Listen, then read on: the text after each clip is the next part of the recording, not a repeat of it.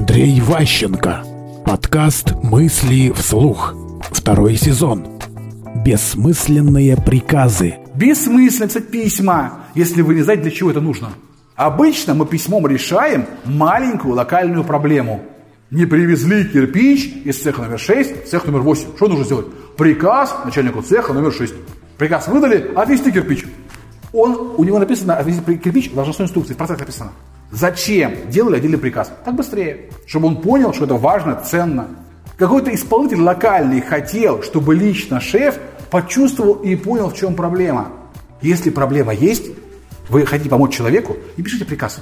Или позвоните, или вызовите виноватого. По башке ему дайте, чтобы он осознал, что он должен выполнять некие вещи регулярно. И все. И это придет его в норму, он будет лучше работать. А ваш приказ, он, извините, одно место вытрет и положит. Вы будете еще один приказ, еще один приказ. Нужно всегда понимать, что важно в этот момент времени. Не отделываться мелочами. Мысли вслух. Слушайте новые выпуски и ищите аудиокниги Андрея Ващенко на Литресе.